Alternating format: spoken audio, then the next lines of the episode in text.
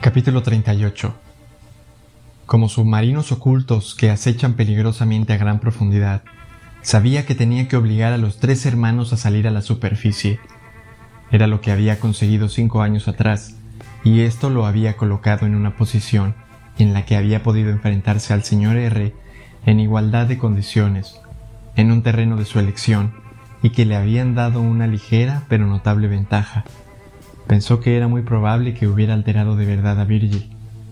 Dwight se habría encargado de hacerlo en cuanto se hubiera librado de su bocadillo de cinta de embalar. ¿Estás asustada, Virgil? ¿Qué bis nos ofrecerá Ricky? El siguiente de la cola era Merlín, cuya vulnerabilidad era evidente. El señor R, en cambio, era escurridizo. No caerá en una trampa parecida, pensó. Es demasiado prudente, pero tiene que estar frustrado. Todas esas maquinaciones tan inteligentes y esos planes tan hábiles, arruinados por una mano temblorosa, enferma de cáncer. Había entendido casi a la perfección las necesidades del profesor. Casi, pero no del todo. Así que ahora lo invade la rabia, la rabia de un psicópata, y solo confiará en sí mismo para acabar el trabajo. No le importarán los riesgos. Así pues, ¿en qué clase de trampa caerá? Creyó tener la respuesta a esa pregunta. Una trampa que parezca una ramificación de la que él ideó. Solo tiene que ser algo distinto, siguió pensando. No puedo hacer lo mismo que la vez anterior, pero tiene que parecerlo. El patrón tiene que ser idéntico, pero el resultado debe ser diferente. A lo largo de la mañana, siguió mascullando y arrastrando los pies en su farsa de enfermedad mental. Se reunió brevemente con un asistente social para describirle el trabajo que Richard Lively, el personaje que había recuperado de cinco años atrás, había desarrollado en la Universidad de New Hampshire. Al hablar con el asistente social, un joven enérgico y totalmente sincero que acababa de licenciarse en psicología por la Universidad de Nueva York, solo había dicho Richard trabaja duro. A Richard le gusta barrer. Hacía que sus conversaciones fueran lo más breve posibles. Estaba seguro de que era capaz de engañar al personal, aunque dudaba si lo conseguiría con los demás residentes. Poco antes de mediodía, salió por la puerta principal de forma casi casual, con los ojos puestos en el cielo, siguiendo con su soliloquio en tercera persona. A dos manzanas de la New Chance House, Dejó de ser esquizofrénico, abandonó su forma de andar ligeramente encorvado, puso fin a la retalía interminable de delirios, se quitó el abrigo de Goodwill antes de acabar totalmente achicharrado y lo metió en la parte superior de su bolsa de viaje, enterrando todavía más la semiautomática bajo nuevas capas de ropa. Se desprendió de la enfermedad del mismo modo que un actor se deshace de un personaje al caer el telón. Recorriendo con paso enérgico las calles de Manhattan, llegó a la terminal de autobuses de la autoridad portuaria.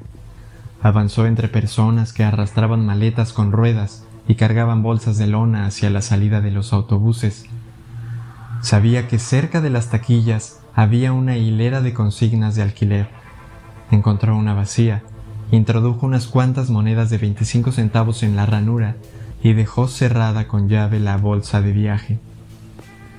Se guardó la llave en el bolsillo antes de dirigirse hacia un área de espera y se dejó caer en un asiento de plástico duro. A su alrededor había gente que aguardaba impaciente, gente que aguardaba tranquila, gente que aguardaba ansiosa. De vez en cuando, un altavoz anunciaba las salidas y había personas que se levantaban y se dirigían hacia el andén del autobús. Muchas veces, la voz de sistema de megafonía era prácticamente incomprensible se sentía oculto entre las idas y venidas. Eso le daba tiempo para pensar. Utilizar la identificación de Richard Lively de hacía cinco años era como poner un disco, una y otra vez. Una pieza musical que te era familiar, que tenías memorizada, que conocías nota a nota, palabra por palabra, y que aún así te parecía nueva. Se recostó contra el asiento de plástico y pensó por un momento que tendría que subirse a un autobús con rumbo a cualquier parte, y renunciar para siempre a quien era, a lo que hacía y a lo que quería hacer. Entrar en una especie de programa de protección de testigos, solo que no dependería de ningún organismo gubernamental, sino de una organización creada por el miedo, la seguridad en sí mismo que había acumulado después de manejar de modo tan eficiente a Dwight, el director, había empezado a abandonarlo.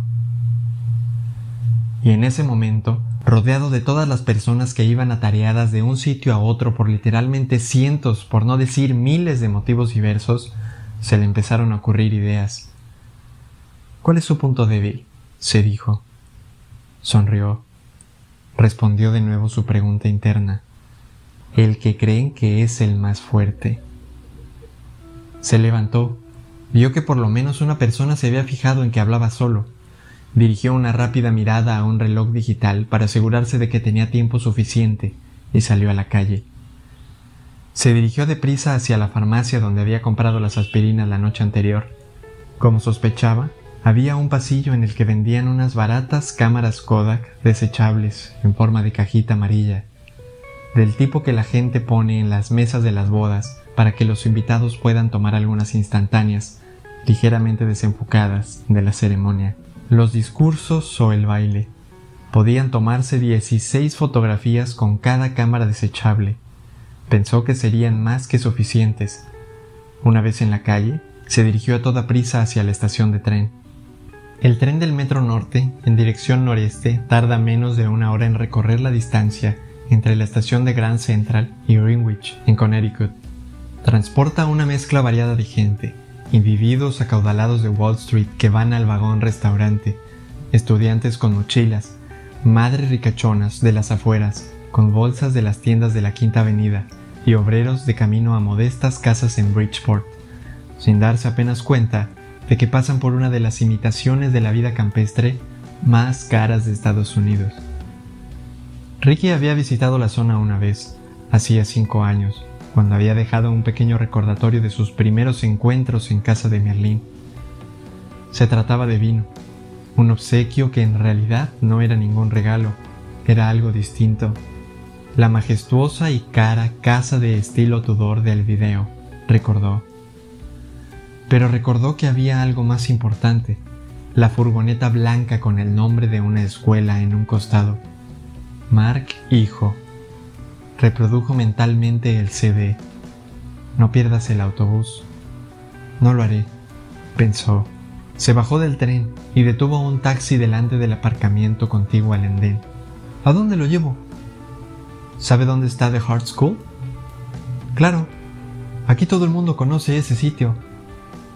Ricky iba a rellenarse en su asiento, pero hubo algo en el tono del taxista que captó su atención. ¿Todo el mundo conoce ese colegio? No quería insinuar nada con eso, soltó rápidamente el taxista. Quise decir que es conocido. Quiero decir famoso, vaya. Se ocupa de niños con necesidades especiales que en los centros corrientes necesitan ayuda. Solo quería decir eso. Quise decir, quiero decir, quiero decir quería decir. Ricky reconoció a alguien que intentaba desdecirse de sus palabras anteriores. ¿Necesidades especiales? Conocía ese eufemismo, espectro autista. Bueno, allí es a donde voy. Me gustaría dar una sorpresa a mi ahijado con una visita. Lo de ahijado era para evitar que el taxista pensara que se estaba viendo involucrado en una batalla por la custodia, en un divorcio desagradable con un niño en medio de un tira y afloja. Aún así, el hombre lo miró con cierto recelo, pero no tanto como para no querer aceptar el viaje.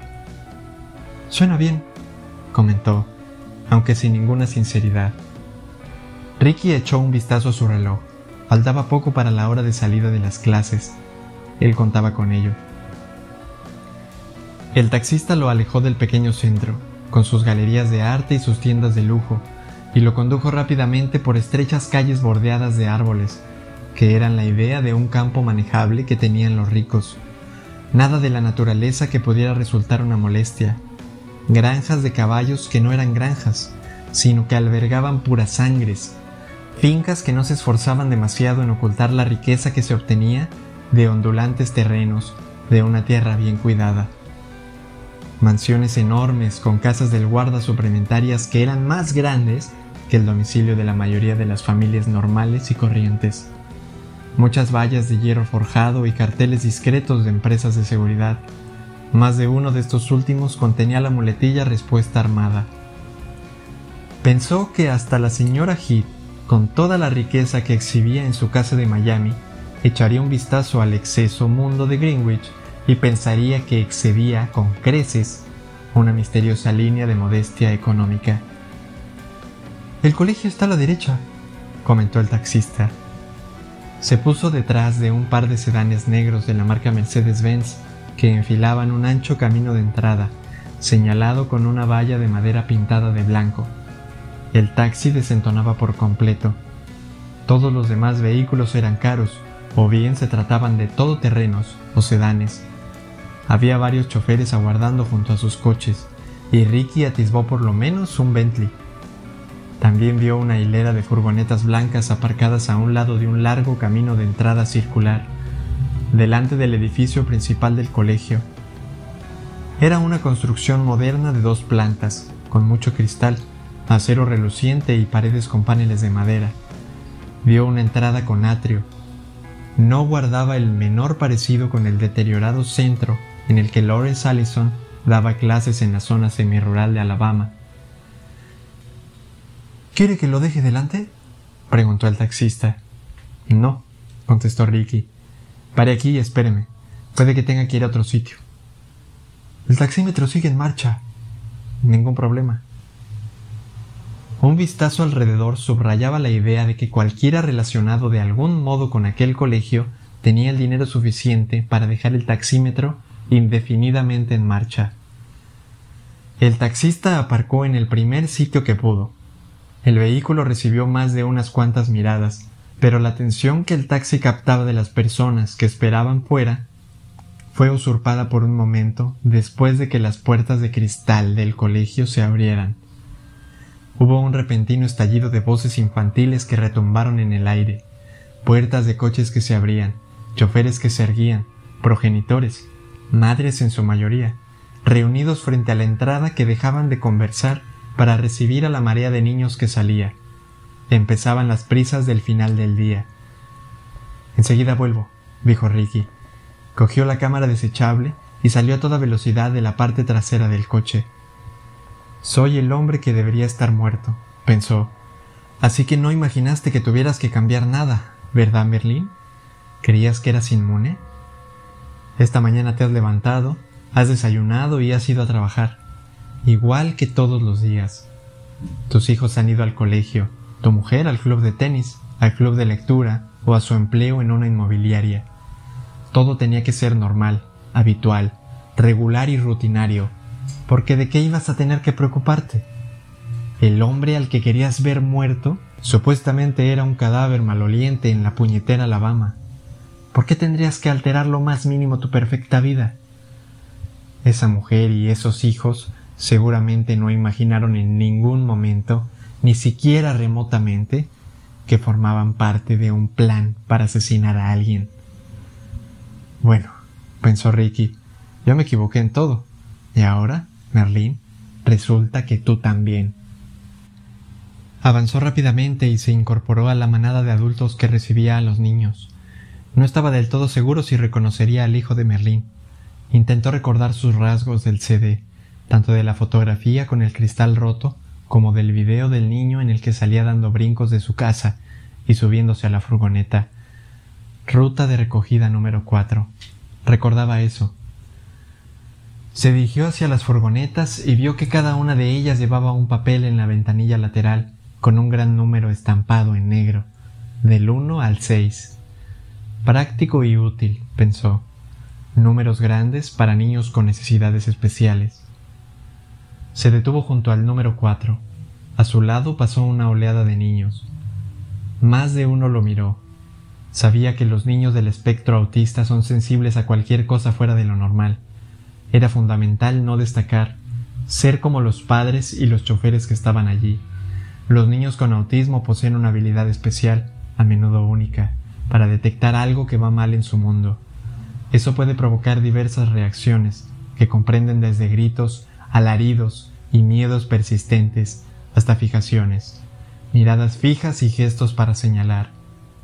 Si antes había pensado que era un actor, ahora supo que este escenario exigía todavía más aptitudes.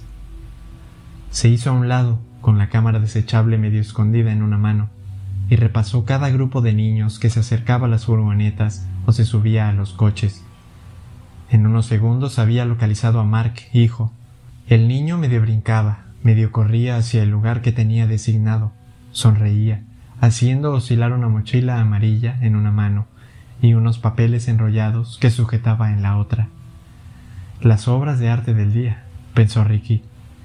Muchos colores y dibujos descabellados, tanto inestimables como aquel Pollock que había en casa de la señora Heath para algunos progenitores que intentan disfrutar de cualquier ápice de esperanza y de optimismo que su hijo pueda ofrecerles. Ricky levantó la cámara y tomó tres instantáneas cuando el niño subía a la furgoneta, ajeno a su presencia. Levantó la cabeza y vio a unos doce metros a un adulto, evidentemente un miembro del personal docente, que lo había visto. Era probable que el profesorado estuviera tan alerta de cualquier cosa fuera de lo normal y corriente como los niños a los que enseñaba. Ricky sabía que el docente habría recibido formación para reaccionar rápidamente pero de un modo que no supusiese ninguna alteración. Antes de que el profesor tuviera la oportunidad de acercarse a él, se dio la vuelta y regresó rápidamente hacia el taxi que lo estaba esperando. ¿Ha encontrado su preguntó el taxista. Al parecer se ha debido ir a casa temprano, contestó Ricky. ¿A dónde lo llevo entonces? Ricky recordó la casa de estilo Tudor del CD. Dio esa dirección al taxista. Es un trayecto algo largo, comentó el taxista. No tengo prisa, respondió Ricky. Se figuró que la ruta de recogida número 4 haría un par de paradas antes de llegar a casa de Merlín. Vio como el SUV Mercedes blanco enfilaba el camino de entrada. El CD los mostraba al salir por la mañana. Los semiduplicados de Ricky los enseñaría al llegar por la tarde. No le pareció que eso importara. Molly y su madre, Laura. Tralará. Pare un lado, por ahí, pidió al taxista inclinándose hacia adelante. El taxista así lo hizo. ¿Y ahora qué? preguntó. Esperaremos, respondió Ricky. Como en el colegio, salió velozmente de la parte trasera del taxi. Delante de él, a unos treinta metros, la mujer y la hija de Merlín estaban sacando unos paquetes del maletero. Levantó la cámara desechable y tomó dos instantáneas rápidas. Ni la mujer ni la niña se fijaron en él. Dio la espalda a las dos, sostuvo la cámara en alto en la forma que se haría famosa con el nombre de selfie y sacó una foto. No estaba seguro de haber captado a la familia de Merlín de fondo o no, pero eso no importaba. Lo que había hecho significaba lo siguiente. Mira lo cerca que está Ricky. ¿Qué hará a continuación? Volvió a subirse al taxi. Muy bien, dijo. Volvamos a la estación de tren. El taxista vaciló. Oiga, ¿qué está pasando aquí? Arranque, vámonos, dijo Ricky. Ya. El taxista dudó un segundo o dos. Espero que sepa lo que está haciendo. Sí, así es, contestó Ricky. ¿Está infringiendo algún tipo de ley? preguntó el taxista con algo más de agresividad. Ricky miró el medallón que colgaba del asiento. Contenía el nombre, la empresa y el número de licencia del taxista junto con su fotografía. Ricky tomó también una fotografía de eso. No, no estoy infringiendo ninguna ley, dijo, recostándose en el asiento. Habló con seguridad. Por lo menos no hoy. Vio que el taxista lo miraba por el retrovisor. Pero no he dicho nada sobre ayer. Y quién sabe lo que pasará mañana, añadió. Vio el impacto que sus palabras tenían en el rostro del taxista. Lo único que querrá este hombre es que me baje de su taxi lo antes posible. Y recordará esa frase cuando Merlín lo encuentre, pensó. Hicieron el resto del trayecto hasta la estación del tren en silencio. Ricky dedicó algo de tiempo a pensar la cantidad de propina que debería dar al taxista. No lo bastante grande como para que se sintiera obligado a mantener la boca cerrada, la suficiente para que cuando Merlín lo localizara, dijera con entusiasmo que iba en el asiento de atrás de su taxi esa tarde. Por supuesto, esa pequeña relación bastaría para que el hermano del abogado lo matara. Aunque no estaba seguro de eso, era sin duda posible, puede que incluso probable.